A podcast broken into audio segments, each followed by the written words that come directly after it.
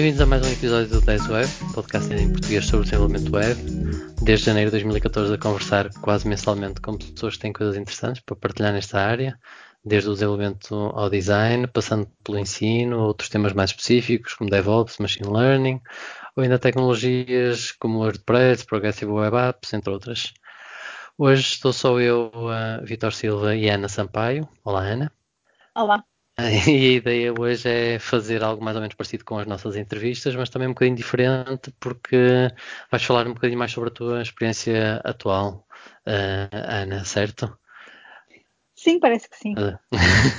Eu gostei muito da, da, tua proposta de falarmos sobre algumas alterações que foram uh, introduzidas na tua empresa ou a forma de trabalhar diferente, isso depois de, de terem começado a trabalhar remotamente, principalmente na forma como são conduzida, conduzidas as cerimónias Agile.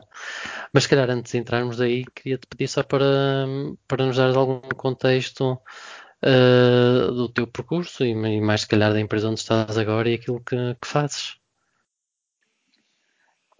Um, falando um bocadinho de mim e explicar de onde venho, eu estudei Engenharia Informática na Universidade do Minho quase a terminar o curso, comecei a trabalhar como web developer numa empresa chamada Bind, que fica em Vila do Conde.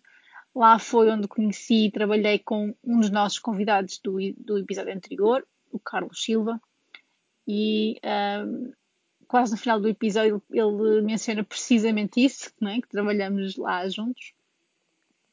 Foi lá que, que comecei a trabalhar com tecnologias front-end, mais tarde fui trabalhar para Farfetch como front-end developer.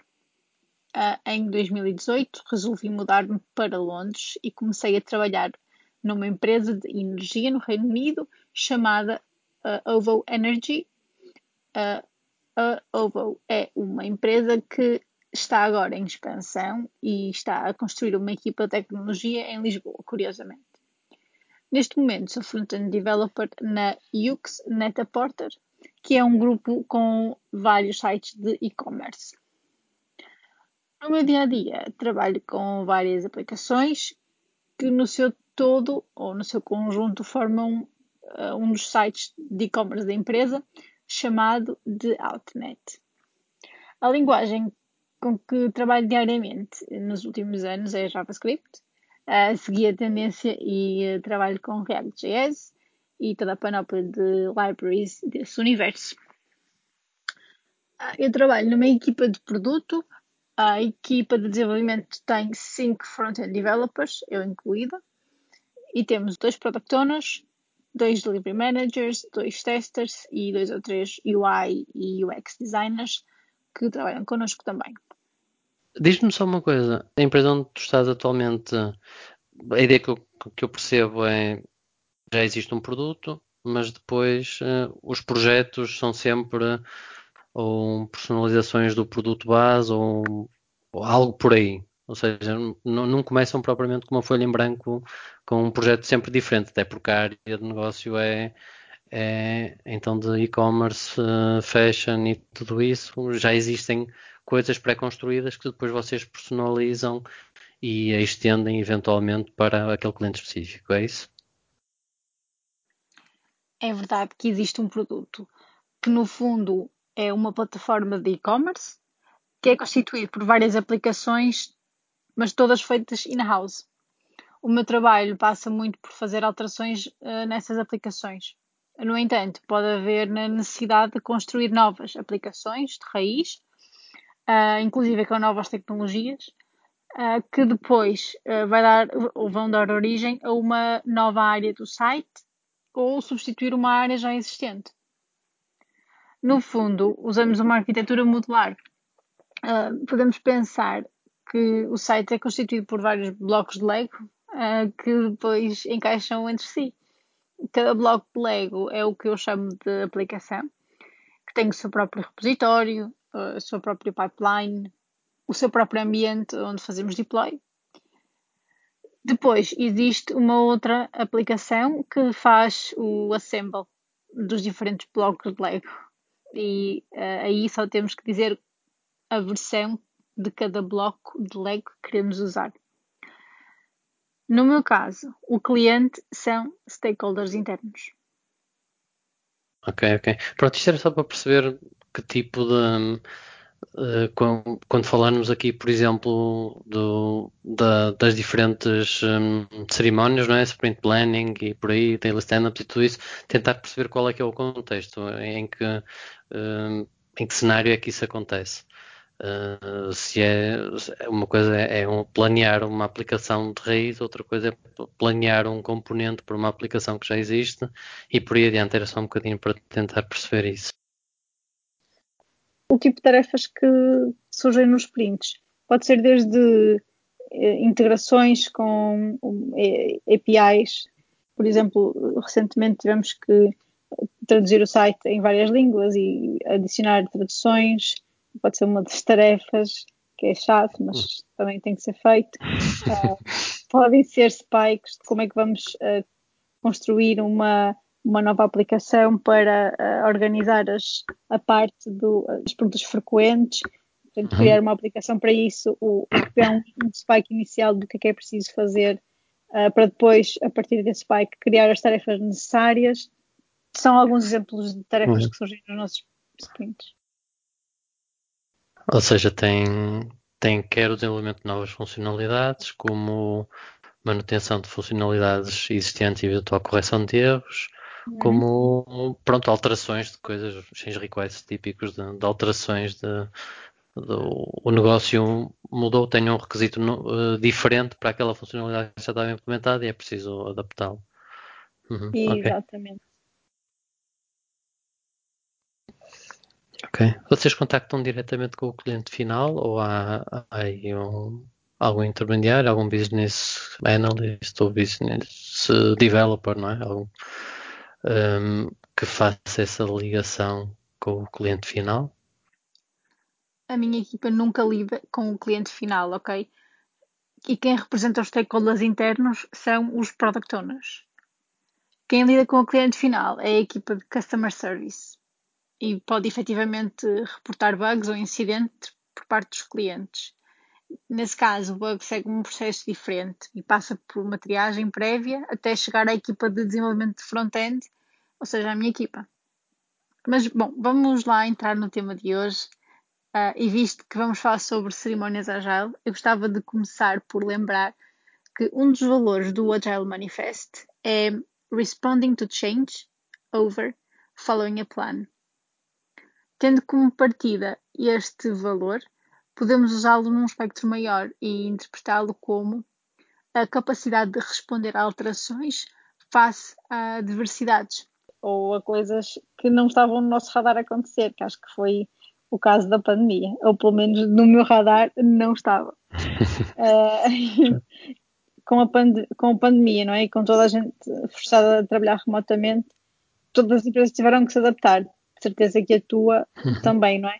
E portanto foi preciso arranjar aqui novas estratégias para, para as equipas continuarem a ser produtivas. E uma, uma das coisas que, que, foi necessário adaptar foi precisamente as, as cerimónias Agile. Uh, é muito diferente uh, termos uma cerimónia Agile numa, numa sala onde todos estamos juntos fisicamente e, e ter essa reunião de forma remota. E portanto isto foi quase um, do dia para a noite toda a gente ficou a trabalhar remotamente e depois houve aqui um processo de, de adaptação. Todas as equipas são diferentes, não é? Não há aqui nenhum antídoto, não há aqui um, nenhuma receita, não é? No que toca a ways of working e todas as equipas são diferentes, mas todos nós trabalhamos em Agile, a maioria de nós. Portanto, há sempre aqui algumas semelhanças em termos de processos. Uh, vamos falar um bocadinho da nossa experiência, de como é que está a ser esta adaptação e quem nos está a ouvir, se quiser também partilhar connosco uh, como é que a sua equipa se adaptou, força, podem, podem nos encontrar no Twitter e falar connosco, é Web Podcast. Isso mesmo. Uhum. Exatamente. E uh, assim, eu acho que nem todas as equipas uh, são ainda como como a Automatic, não é? Eu, eu falo isso porque tivemos, falamos recentemente com, com o Jorge uh, da, da Automatic no último episódio, até o, há dois atrás. E um, pronto, que é uma equipa já 100% distribuída já há bastantes anos e portanto para eles é, foi como se nada fosse ao fim e ao cabo, não é? A nível da, da, da sua forma de, de, trabalhar. Mas no, no teu caso, então, Ana, queres um, pegar em alguma cerimónia em específico, uh, em específica? Sim, então. Sim, só pegando naquilo que tu disseste sobre o Jorge Costa e o facto de ele, ele de facto trabalha já remotamente, não é? numa equipa distribuída. Uh, no entanto, uh, eu, eu lembro-me que ele partilhou connosco que não era propriamente a mesma coisa. Psicologicamente, o facto de estarmos certo. confinados a um espaço também acabou por afetá-lo. Um, mas claro que se calhar quem estava habituado a ir para o escritório todos os dias, se calhar ficou um bocadinho mais afetado. Uh, mas eu acho que podemos começar por falar sobre o desafio de manter as pessoas a trabalhar colaborativamente. Um, antes de entrarmos nas, nas uh, cerimónias propriamente ditas. E, e se calhar até podíamos começar aqui a dissertar sobre o tamanho ideal das equipas. Eu sempre ouvi dizer que quanto mais pequenas forem as equipas, melhor. E uhum. pela minha experiência, a comunicação uh, flui melhor quando as equipas são mais pequenas. Não sei se tens a mesma ideia ou a mesma experiência. Sim, sim, sim. Aliás, lembro-me uma conversa que tive já há muito, muitos anos atrás aqui, aqui no, no podcast e depois parece que é reviver episódios anteriores, mas uh, que até foi com um designer inglês eh, pronto, que referiu precisamente isso, que eu não queria crescer uh, precisamente porque queria conseguir juntar a equipa toda dele numa, numa mesa de jantar e conseguir que toda a gente falasse entre si. E porque realmente o, é, é, mais fácil gerir uh, e, e, conseguir ter quatro ou cinco ou seis pessoas a, a falar todas no mesmo sítio e a, a trocar uh, ideias e a, a, comunicar efetivamente do que ter 50 pessoas. Quando temos 50 pessoas, pronto, não, não vejo que seja muito viável ou, ou, pelo menos não, não, conseguimos ter uma percepção tão concreta de quem é que realmente está a acompanhar aquilo que nós estamos a dizer, ou, ou nós conseguirmos sequer dar atenção a todas essas 50 pessoas, porque se toda a gente tivesse coisas para dizer. Além de que o mesmo assunto não, não toca da mesma forma, nem é igualmente importante para todas essas pessoas, por isso, uh, por isso sim, eu acho que equipas, equipas relativamente pequenas, até seis, uh, também é, é, um bocadinho por aí. Acho que sim. Uh, pois, por, por isso, se, se, calhar para algumas das equipas, estou aqui a supor, foi uhum. necessário dividir uh, partir as equipas uh, em squads, né, que é um modelo agora do Spotify, squads, uh, em que cada equipa é responsável por uma área de negócio, então um, um pequeno conjunto de projetos. Um, no fundo, é aquilo que a minha equipa é, mas somos apenas um squad. Um, vão daqui a umas, umas semanas vão entrar mais uh, três pessoas para a equipa e já sei que vamos ser divididos em pelo menos uh, dois ou três squads. Uh, mas, mas pronto, voltando aqui à ideia do, da importância das equipas serem mais pequenas, também as reuniões uh, e as cerimónias a gel acabam por ser mais curtas e mais focadas, uh, não é visto que temos menos pessoas a, a participar. Portanto, aqui uma, uma, primeira sugestão para, para, para arrancarmos, uh, quanto mais pequenas forem as equipas, se calhar melhor, principalmente neste momento em que em que estamos a trabalhar todos de forma remota. Se calhar também mais fácil é a equipa de, de, de se gerir. Tu quando estavas em modo presencial, qual é que era o número habitual de pessoas numa reunião, numa destas reuniões? Estamos a falar de reuniões em que envolvia a equipa de desenvolvimento, mais product owners, mais equipa de design. Né? Às vezes estávamos umas 10 pessoas na, numa sala e que acaba por, por ser o que acontece hoje em dia. Portanto, não há muito, não é? trabalhamos todos juntos e não, não há muito por onde, não, há, não dá propriamente para excluir ninguém neste momento, mas, mas muito provavelmente vamos, vamos ser divididos em, em mais equipas, ficamos dois, dois, ou três developers em cada equipa. Uh, pronto, começando então pelas cerimônias propriamente ditas, acho que se calhar podíamos começar pela primeira logo que é stand-up. Ah, uh, só uma ressalva na equipa onde eu trabalho, usamos Scrum e fazemos uma sprints de uma semana, em que o primeiro dia é à quarta-feira e o último dia é à terça-feira da, da semana seguinte. E o motivo pelo qual os nossos sprints não começam à segunda-feira, mas sim à quarta, é porque aqui no Reino Unido, geralmente os feriados são à segunda-feira. é esse o principal motivo. E como se fosse, se fosse uh, o primeiro dia de sprint, seria, seria reunião de sprint planning e perdia se era preciso reagendar. E um dos, um dos motors é, do, do nosso delivery manager é não alterar reuniões e não alterar horas de reuniões por ninguém.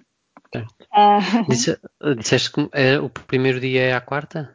O primeiro dia é à quarta-feira. À quarta e acaba a terça. Uhum. Sim, sim. Acaba a terça da semana uh, seguinte. Sim. Ah, eu achei engraçado porque no outro sítio onde trabalhei, na primavera, era, não era na parte de desenvolvimento mesmo, mas era no departamento de informática interna, mas também tinha, e, e éramos, éramos uma pequena equipa de desenvolvimento. Uh, éramos três, uh, mas uh, não, não, seguíamos todas as práticas de Agile, mas a nível de. Não era tanto. Ou seja, não tínhamos as coisas fechadas, tão fechadas a nível de sprint, mas os releases eram, eram à quarta-feira e ao fim e ao cabo o, planeamento era feito lá está, de quarta a quarta, ou de quarta a terça. E o, o, objetivo aqui era precisamente os deploys, ainda não estávamos em fase, numa altura, já foi há alguns anos atrás, talvez há 10 quase, uh, ainda não estávamos numa altura de, de continuous integration nem continuous delivery, e, pronto, estávamos, tínhamos deploys manuais e eles eram feitos à quarta-feira.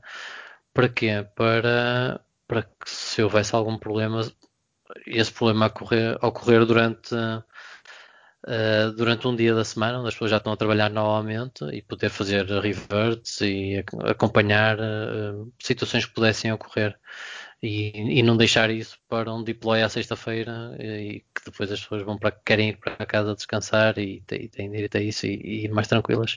E por acaso foi um ritmo que eu achei engraçado ter. Um, uh, ou seja, não fechar as coisas ao fim de semana, ser, uh, ser a, passagem de um, de um sprint ao fim para o outro, ser a meio da semana, achei, achei um ritmo engraçado, por acaso. Sim, e aquilo que tu dizes é muito verdade. Uh, realiza a sexta são perigosas e uh, nós também nunca fazemos, é, é, é, prática já da casa, não há realiza sexta-feira, um, a menos que estejamos a fazer realiza algum bug, uh, mas uhum. isso normalmente não, não, já não acontece no nível é, da, da, maturidade da plataforma já não, já não acontece acontecerem bugs que, que, que impeçam vendas, por exemplo. Uh, não, não pelo menos na parte do front-end. E portanto acabamos por fazer releases à terça-feira, quase todas as terças-feiras temos uma, temos uma release, que é o último dia de sprint. Um, pronto. Então, começando em, com as semanas propriamente ditas, se calhar começava pela stand-up, é? que, é, que é logo a primeira. Uh, geralmente a stand-up era, um, era um momento em que uh, toda a minha equipa se levantava, não é? Levantávamos, íamos para a frente de um quadro ou de um ecrã uh, e podíamos ver o, o do Trello ou do Gira. Fazíamos um, um semicírculo e cada um dava o seu update. É? Começava numa ponta e terminava noutra. Agora, não podemos fazer isso, não é? Fazemos uma videochamada via Zoom. Uh, toda a gente se liga à hora certa e, e à hora da, stand-up começamos. Normalmente quem facilita é o Delivery Manager, partilha o ecrã com o, com o board das tarefas e desafia, desafia alguém para começar. E depois cada um de nós dá o seu update e nomeia a pessoa seguinte. Ora, aqui o facto de pessoa, de cada pessoa nomear a pessoa seguinte faz com que não haja aquele silêncio um, de quem é que vai falar a seguir a reunião fica mais fluida. No fundo, não há aqueles, aqueles silêncios a meio. Quanto tempo é que costuma demorar? 10 minutos. Quando começa a haver um, uma discussão, não é? Começa alguém a fazer perguntas, acabamos por chegar à conclusão de, ok, vamos falar nisto a seguir à, à reunião, para não haver, uhum. uh, para respeitar os 10 minutos. Uhum. Ias dizer?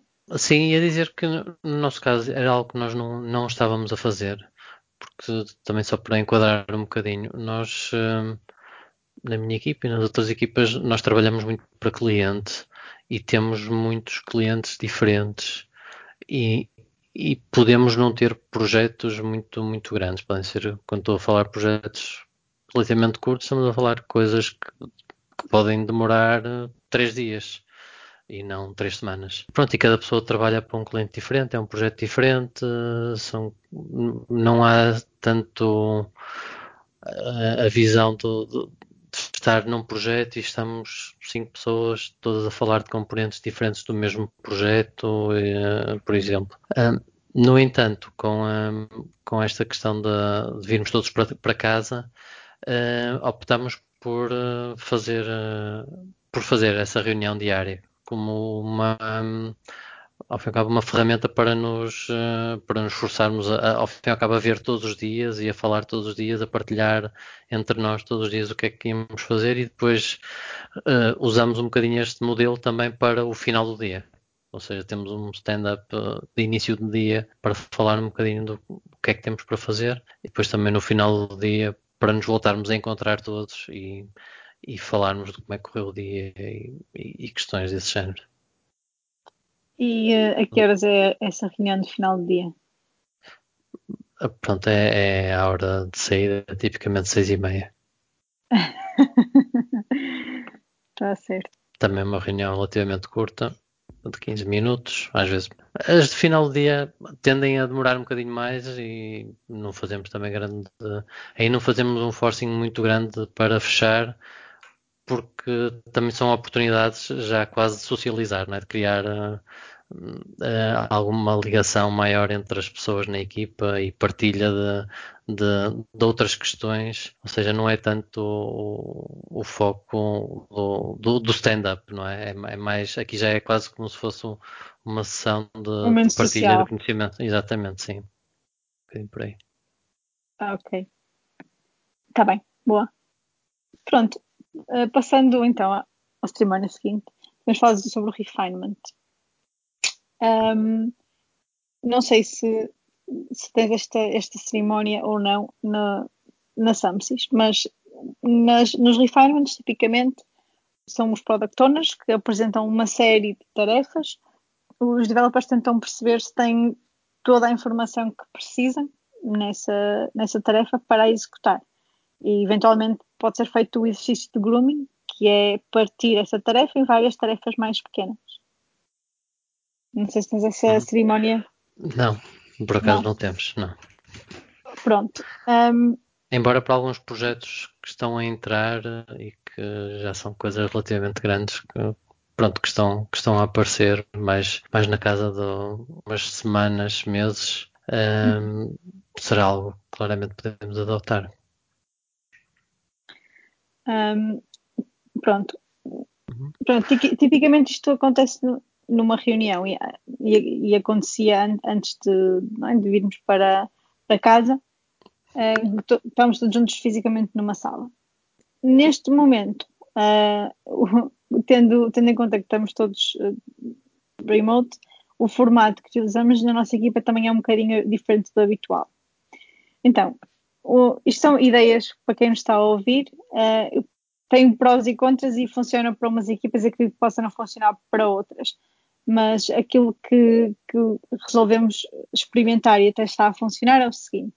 Umas horas antes da reunião começar, tipicamente é segunda-feira às 11 da manhã, os product owners garantem que o, o backlog está priorizado. E no caso de ser um bug, deverá ter os, os passos para reproduzir o bug. Uh, portanto, garantir que a tarefa tem o máximo de informação possível. Uh, e conforme a prioridade, são escolhidos um determinado número de tarefas para, para serem faladas nessa, nessa sessão de refinement. Uh, por exemplo, há um número entre 9 a 12. Deixa-me, quem, quem, quem me ouvir não vai ver, mas se calhar eu vou partilhar o ecrã contigo, Vitor, e uhum. assim tu uhum. vês aquilo que eu estou a ver. Ok.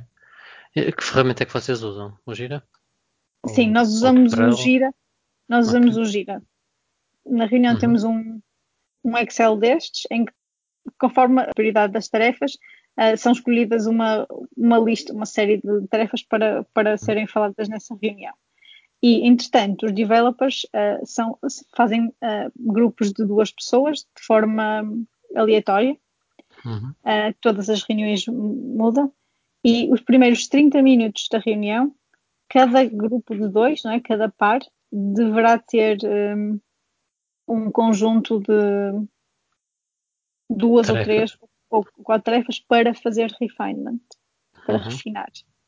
Uhum. Uh, cada parte tem, tem a missão de garantir que as tarefas têm todos os detalhes relevantes. Até há equipas que têm o definition of ready.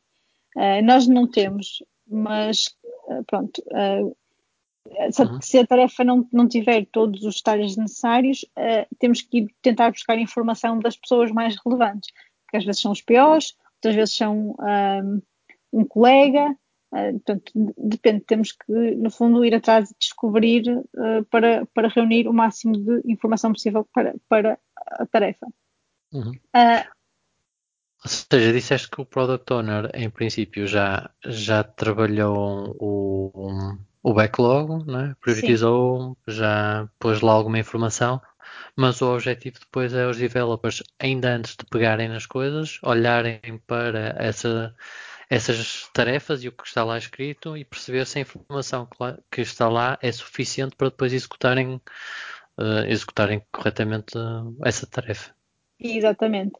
Aqui e se não tiver, ir atrás de, dessa informação. Exatamente. Na segunda parte da reunião, que são outros 30 minutos, juntamos-nos todos numa videochamada.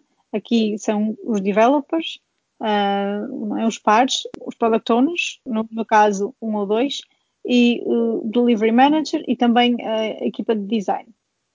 E cada grupo, uh, cada, cada par dá uma overview do que é que é a tarefa, portanto vamos a cada uma da lista de tarefas um, e o, o, par dá uma overview, uma, uma visão daquilo que é, é, necessário fazer, não é? E diz se está pronto ou não para ser executada. Portanto, imaginemos, pode faltar uh, designs, pode faltar acessos, pode, podem haver dependências uh, de outras equipas e, portanto, tudo isso é, é discutido e, aqui depois decidimos, ok, todos em conjunto, esta tarefa está, está pronta para ser, para ser executada, está refined. Uh, ou então não, esta tarefa não tem, não conseguimos ter uh, tudo que precisamos, não, não, não, podemos avançar com ela. E, portanto, fica, fica ali mais num, num, ciclo de uma semana ou mais, é? dependendo do, do depois da, da, da, prioridade, para para o product owner ou, ou, ou, um developer, depois depende, e buscar mais, mais informação que, que faltar. Este exercício tem vantagens e desvantagens, não é? Uh, por exemplo, o exercício de explicar uma tarefa à, restante equipa faz com que tenhamos que compreender mesmo aquilo que estamos a falar. E às vezes não, não é fácil se não tivermos não tivermos contexto prévio. Portanto, cai-nos uma tarefa de repente e temos que ir investigar o que é que é junto das pessoas certas. Às vezes é preciso encontrar as pessoas certas. Isso acaba por nos dar aquela estaleca, não é? E também outra vantagem que eu vejo neste modelo é que evita silos de informação. Portanto, uhum. de... Ficar uma pessoa só com esse conhecimento. Exato, exatamente. Portanto, estamos a fazer, eh, estamos a refinar uma tarefa, que é a continuação de outra que um colega meu implementou. Um, então eu provavelmente vou ter que lhe pedir mais informação e, portanto, essa informação vai deixar de estar só na cabeça dele e vai passar para a minha também.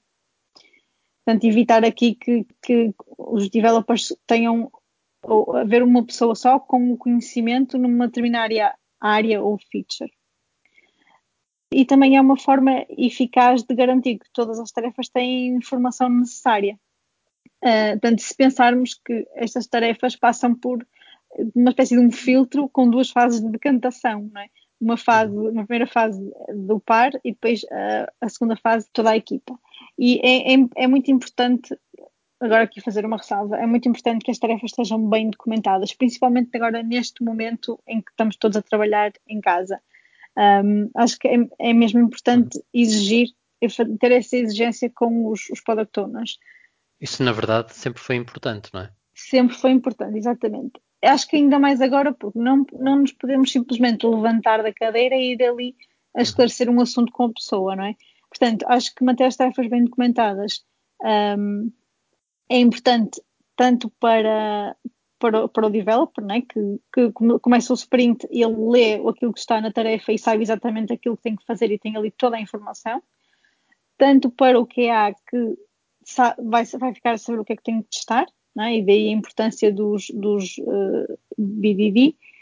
E depois também, no fundo, fica como se fosse uma documentação. Quando a tarefa é fechada ou arquivada, uh, se for necessário rever por algum motivo, se for descoberto algum bug associado, uh, podemos consultar a tarefa. Não, é, não, é, não abrimos uma tarefa e está ali a descrição em branco, não é? está ali tudo bem documentado. Vocês um, tentam detalhar, ou seja, têm algum, alguma regra base de qual é o tamanho mínimo que uma tarefa pode ter?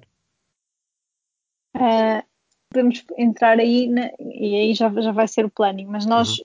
quando a pontuação é, é muito alta, uhum. quando estamos a falar já de um, de um 13, uh, normalmente, ok, isto temos que, temos que criar aqui tarefas mais simples, mais uhum. pequenas. Okay. Porque a ideia também é cada tarefa caber num sprint e nós temos o sprints de uma semana. E se falarmos uhum. de uma tarefa de capacidade de 13, agora isto depende da velocidade das equipas e tudo mais, uhum. mas, mas, provavelmente será uma, uma tarefa que uh, pode até ser feita numa semana, mas pode ser muito arrasquinha e depois não há tempo uhum. para ser testada. Portanto, tentamos partir uh, ao máximo. Uhum. Quando tu falas tarefa, é mesmo tarefa ou, ou seja, ou é ou temos, por exemplo, uma user story com diferentes tarefas? É, quando eu digo tarefa, eu refiro-me ao user story. De facto, ah, okay. eu devia estar a usar esse termo. Ah, ok, ok. Não, pronto, só para, só para confirmar, não é? porque depois poderíamos, podemos ter várias coisas dentro da user story para a concluir. E então a user story, pronto, pode ser uma coisa para um sprint inteiro, mas que tem lá diferentes subtarefas pelo meio, não é? Diferentes componentes para a resolução dessa user story, certo? Uhum certo? Cada user story normalmente é uma tarefa também, ou então uhum. pode ser várias, não é? Mas normalmente certo. até só toca numa aplicação. Um, pronto, e este, este é o, o, meu, o formato das minhas uh, reuniões de, de refinement, um bocadinho diferente do habitual, mas que tem, tem as suas vantagens. A maior delas todas é espalhar a informação por todos os developers e, e, também, no fundo, promove a colaboração, porque todas as semanas eu faço par com um colega da equipa, é completamente aleatório, é? vamos, vamos sempre rodando, e pode-me calhar qualquer tipo de tarefa para, para, para refinar, posso ter todo o contexto sobre ela ou não. Uh, portanto, acaba também por, aos pouquinhos, toda a gente ficar a conhecer melhor o produto e, e aquilo que, que, que, está, que está a fazer ou, e as, tarefas, as próximas tarefas para, para o sprint. Assumindo que já temos um conjunto de tarefas refinadas, uh, portanto, vamos então passar ao planning, não é? O sprint planning. Portanto, uma das coisas que fazemos na, na primeira parte do sprint planning, que é a quarta-feira, que é início de sprint, quarta-feira de manhã, um, é pontuar as tarefas. Isto é algo que há muitas equipas que fazem durante o refinement. É? Acabam de refinar, eh, fazer a sessão de grooming e depois dão uma pontuação. Nós acabamos por fazer isso uh, na reunião de planning. Por um lado até é bom, porque no fundo obriga-nos a olhar para a tarefa novamente um, e pontuar, no fundo, obriga-nos a, a perceber mesmo, ok, é preciso fazer isto, isto e isto, por isso vamos pontuar com um 3, um 5, uh, o que for. Um, portanto, antes, de forma presencial, fazíamos com cartas, ou então com os dedos mesmo. Um, isso agora é complicado, uh, não, não, dá, não dá para fazer. Portanto, uma forma simples de resolver esse problema da pontuação podia ser tão simples como enviar a pontuação secretamente por mensagem à pessoa que está a facilitar. Também há uma tool que é o uh, Planning Poker, Uh, é uma ferramenta online que também pode ser uma, uma alternativa para, para ajudar no, nas reuniões de planning. No nosso caso, uh, e porque nós passamos a usar um, um, uma folha de Excel para calcular o número de pontos que devíamos ter no sprint com base no sprint anterior, uh, acabamos por fazer essa, essa votação no, no Excel, em que cada pessoa tem uma tab, vou-te mostrar, Vitor, mas então cada pessoa, está tá aqui a minha tab, Ana, cada pessoa tem aqui uma lista de todas as, as user stories e eu portanto, vou, vou, votando vou, conforme estamos a falar de uma, de uma user story e eu digo, ok, isto é um 3 e escrevo 3. cada pessoa da equipa tem o, a sua tab. Uh, e no fundo temos aqui uma tab master, que é onde aparecem as votações e depois tomamos a decisão final. Uh, discutimos todos o que é que, o que, é que achamos que, que, deve ser, se o 3 ou se o 5. As minhas questões favoritas é se é o, o 2 ou o 3, porque não há. Não há é que perde-se imenso tempo a discutir e não vale o tempo. Um, pronto, e, e, tomamos a decisão sobre qual é que é a pontuação da user story. Nós temos aqui o número de developers do, sprint, o número de dias de férias, com base nisso, com base na velocidade do, do sprint anterior, fazemos aqui um cálculo do número de pontos que devemos estimar. Portanto, isto aqui acaba por ser uma guideline. Enquanto estamos aqui a, a atribuir os pontos, temos aqui uma indicação, ok, quantos pontos é que falta para atingirmos aquele limite. É? Portanto, neste caso, temos mais ou menos 25, 26 pontos que, que devemos um, colocar no sprint. É? é? no fundo, a capacidade. Uhum. Sim, sim. Vamos atribuindo pontos às tarefas e depois vamos vendo quantos mais pontos é que podemos adicionar ao sprint. Neste caso, como estás a ver aqui, temos menos 12, significa que adicionamos tarefas a mais, fomos ambiciosos. Ou foram, é, ou foram demasiado otimistas, ou então, ou então vai correr mal. Portanto, não sei como é que funciona no uhum. teu caso. Não sei se tem este tipo de reuniões. De, de planning. De planning, é, sim, pronto, é aquilo que eu te digo. Nós temos. Tu estás a trabalhar para um projeto, que é esse site, e tens diferentes coisas para fazer nesse, nesse site. Eu tenho 10 projetos diferentes, cada um com as suas tarefas diferentes, e tenho uma equipa de 5 pessoas. Porque os projetos também são menores. Claro que se, se, se estes 10 projetos, cada um deles fosse um projeto de um ano, não dava para ter só estas pessoas, não é? Um, ou seja, muitas vezes, muitas vezes o, o mesmo projeto é só feito por uma pessoa. Uhum. É só aquela pessoa que vai pegar naquilo, que é, é fazer qualquer coisa para um determinado. Sim, uma. uma pode ser, imagina, pode ser dois dias de trabalho ou dois, duas semanas de trabalho. Se for mais do que isso, se calhar depois já, já conseguimos e já começa a fazer sentido ter mais outra pessoa. Mas antes disso, não faz sentido a nível de de eficiência, embora tenha outros contras, que é todo, todas as questões de comunicação que surgem aqui. Ou seja, por um lado, é mais rápido, tipicamente, ser só uma pessoa a fazer uma coisa. Uh, por outro lado, a empresa como um todo perde uh, com isso pelo facto do conhecimento daquele projeto ficar só numa pessoa, naturalmente. Uh, isto depois bate mais à frente com a questão de, ok, quanto quanto é que nós conseguimos vender, por quanto é que nós conseguimos vender ao cliente esta tarefa, não é? Porque, porque nós depois ainda temos essa, essa questão, que é o nosso cliente pediu-nos para fazer qualquer coisa e ele valoriza aquilo em X dinheiro. Isso pode querer dizer que, epá, mas isto para ser bem feito e, e garantir uh, todo o conhecimento dentro da empresa e todas essas coisas, isto faria sentido ter X horas. Mas X horas, ou nós não somos rentáveis, ou o cliente já não nos vai comprar. Pronto, portanto, nós temos aqui ainda esse balanço aqui no meio que temos que, que tratar. Pronto, que é um, é um desafio adicional. Um, felizmente, estamos a, atualmente estamos a ter alguns projetos já bastante maiores e mais interessantes e pronto, e, e, por isso é que eu gostei muito também da tua sugestão da, para o podcast de hoje, porque há aqui imensas coisas que, que eu sei que poderei testar e, e esperando que continuem a aparecer projetos grandes, uh, continuar a utilizar. Portanto, resumidamente, eu faço isto por pessoa, quase, não é? Esta pessoa, Exato. esta semana vai estar a trabalhar neste projeto ou naquele, uh, isto tem estas tarefas, falo com a pessoa sobre as tarefas que ela tem para fazer, uh, selecionamos tarefas e, e pronto.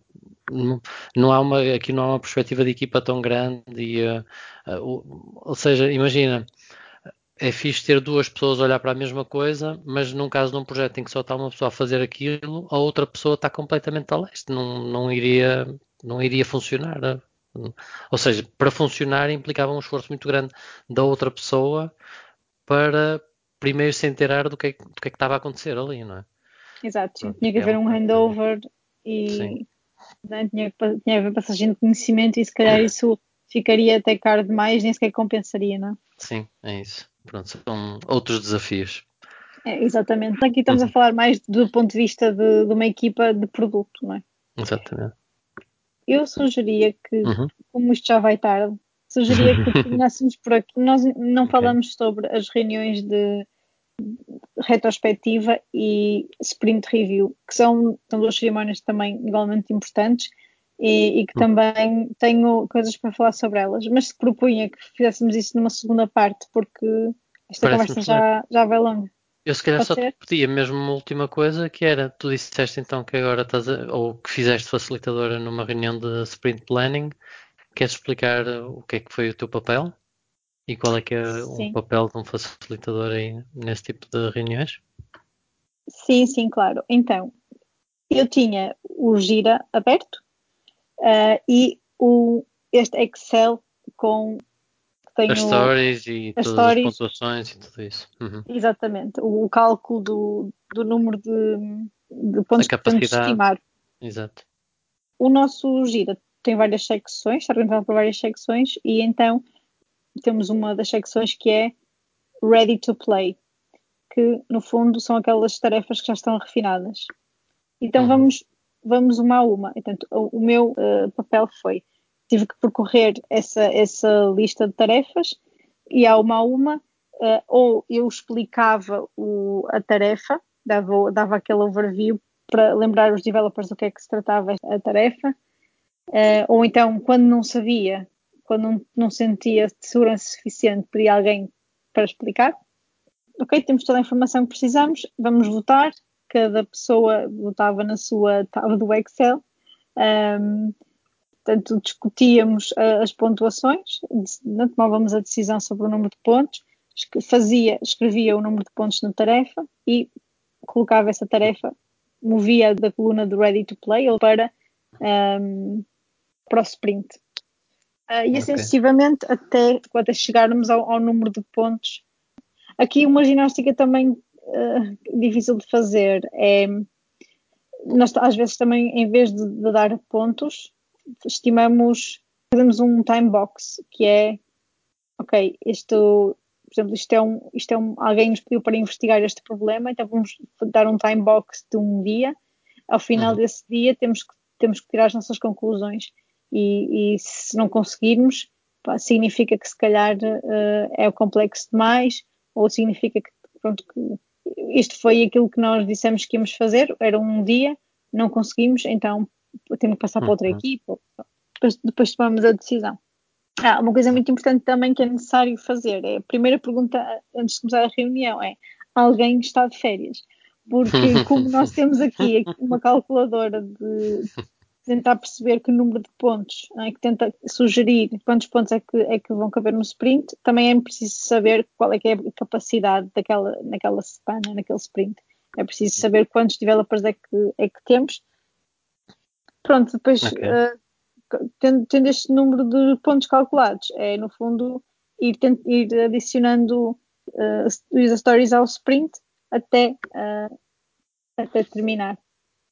Uhum. Perguntar se toda a gente está feliz com o, com, com o sprint, uh, definir um objetivo e pronto, começar a trabalhar.